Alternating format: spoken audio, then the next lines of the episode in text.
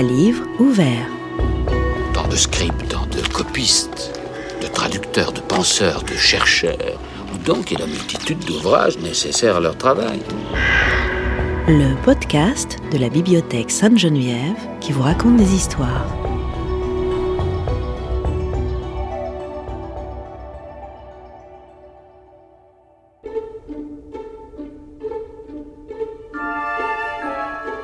Dans le monde entier, il n'est personne qui ne sache autant d'histoires que Houlet ferme l'œil. Nombreux sont les parents qui racontent des histoires à leurs enfants une fois la nuit tombée afin de les endormir. Et nombreux sont les contes et légendes au sujet du sommeil et des rêves. C'est avec Morphée et son frère Thanatos, issus de la mythologie grecque, que tout a commencé. Deux frères, dieux du sommeil et de la mort, dont semble s'être largement inspiré Hans Christian Andersen, pour son conte Le petit elfe ferme l'œil, écrit en 1841. Dans cette histoire, un petit garçon nommé Yalmar reçoit chaque nuit de la semaine la visite d'un personnage ressemblant à un homme de sable.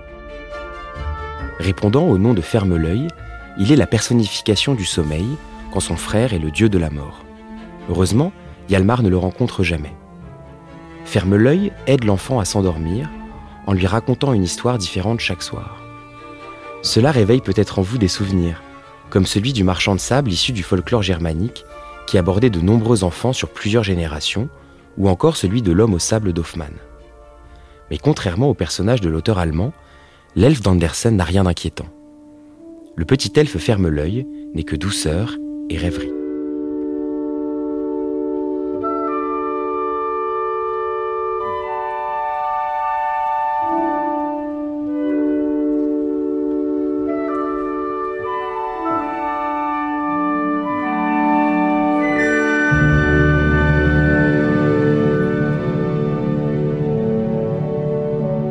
Dès que Yalmar fut dans son lit, Ferme l'œil toucha de sa petite seringue enchantée tous les meubles de la chambre, et tous aussitôt se mirent à babiller, et chacun parla de lui-même.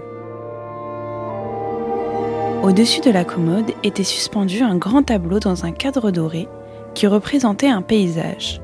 On y voyait de vieux arbres énormes, des fleurs dans l'herbe et une large rivière qui, tournant autour de la forêt, passait devant plusieurs châteaux et ensuite allait se perdre dans la mer irritée.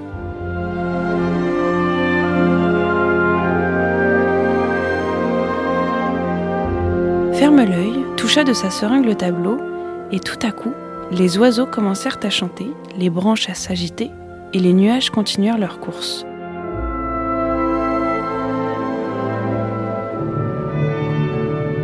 On pouvait même voir leur ombre s'avancer et couvrir le paysage. Alors, ferme l'œil, éleva le petit Yalmar jusqu'au cadre. Il posa les pieds de l'enfant sur le tableau, au milieu de l'herbe haute, et l'enfant resta là. Auteur très populaire du 19e siècle, Hans Christian Andersen fut le conteur personnel des enfants du roi du Danemark. Une belle revanche pour celui qui, longtemps dénigré dans son propre pays, a passé une grande partie de sa vie en voyage. Ces contes, dont les mondes imaginaires sont largement inspirés de ses pérégrinations, sont de véritables odyssées dans tous les sens du terme. Traduits et adaptés dans différentes langues, ils ont fait le tour du monde. Certains sont plus populaires que d'autres, comme La Petite Sirène ou encore La Princesse au Petit Pois.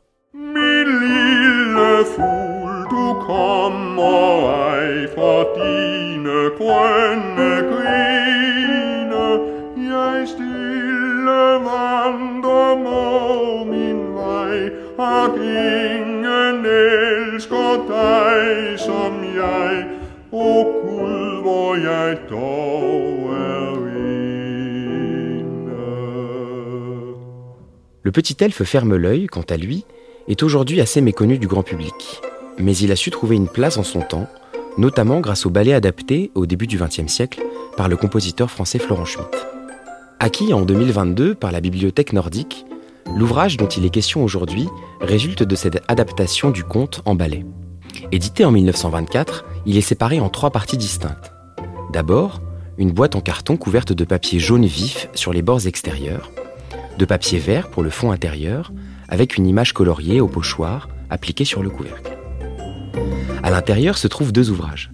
un triptyque de 24 pages et un livret illustré de 16 pages en noir et blanc. Dans le premier ouvrage, orné à chaque page de vifs pochoirs coloriés à la main, les tableaux du ballet défilent.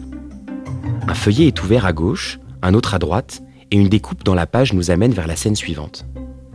24 illustrations pour 10 tableaux offrent une figuration stylisée des personnages et des décors.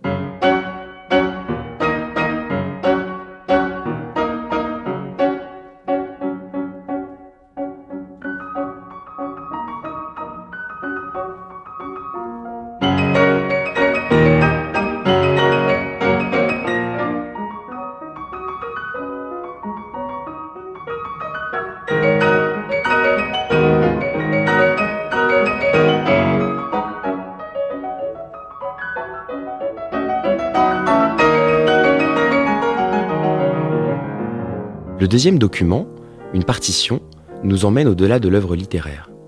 Elle reproduit la musique notée d'un prélude et de neuf chansons. Cet ouvrage, au format hybride, est entièrement illustré par André Hellé, considéré comme l'un des précurseurs français du livre d'images ou album illustré.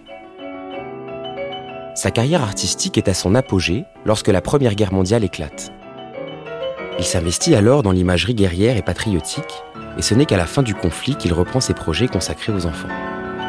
À cette même période, Florent Schmitt s'écarte de ses compositions davantage sérieuses et profondes afin de proposer une œuvre plus légère. Les artistes, comme leur public, ont envie de rêver. Ce sont les années folles.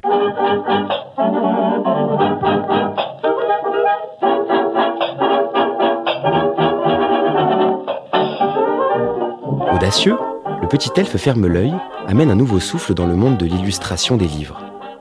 Hélé s'est notamment démarqué par sa capacité à donner vie à de simples dessins. Flamboyants, les personnages ont su captiver les lecteurs grâce au regard particulier, presque enfantin, de l'illustrateur.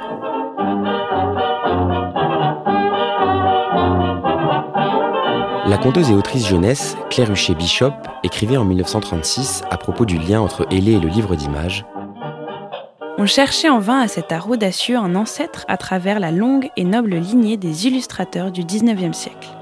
André Hélé, c'était tout neuf.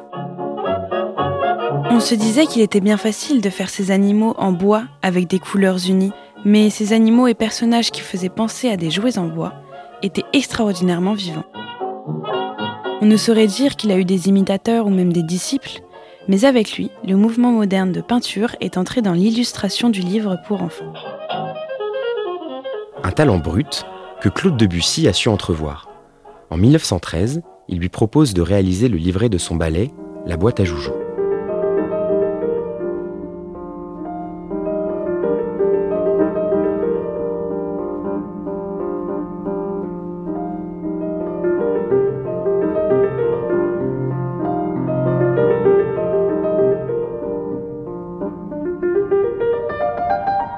Hélé a ainsi initié de nombreux enfants à la lecture. Il trouve dans ses œuvres un vrai plaisir visuel stimulant leur imagination. C'est le cas avec le petit elfe Ferme l'œil qui témoigne de son ingéniosité et de sa créativité. Ce livre-boîte des plus originaux est un magnifique hommage à Andersen.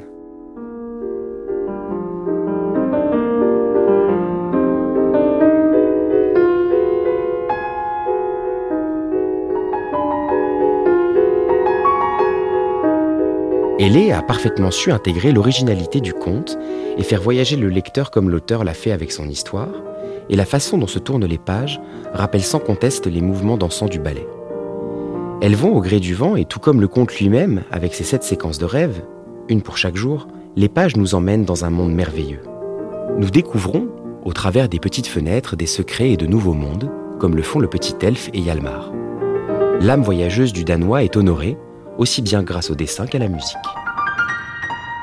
Aujourd'hui, notre plaisir serait de pouvoir voir et entendre plus souvent ce ballet sur scène ou dans les écoles de musique.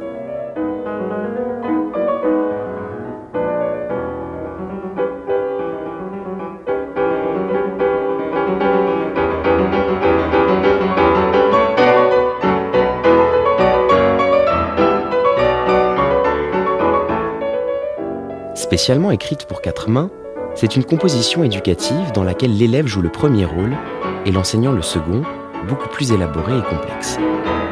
On dit d'ailleurs qu'à l'origine, cette partition a été écrite pour son fils et ses propres élèves. Mais bien qu'ayant trouvé un public en son temps, il ne reste presque rien de ce ballet.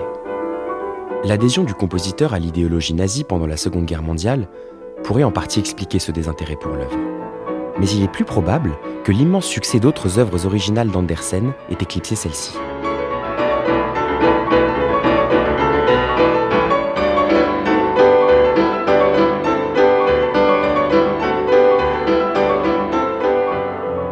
En attendant ce retour, nous pouvons toujours profiter des quelques rééditions audio du ballet, ainsi que de l'ouvrage de Helle et Schmidt, exposé à la Bibliothèque Sainte-Geneviève au mois de novembre.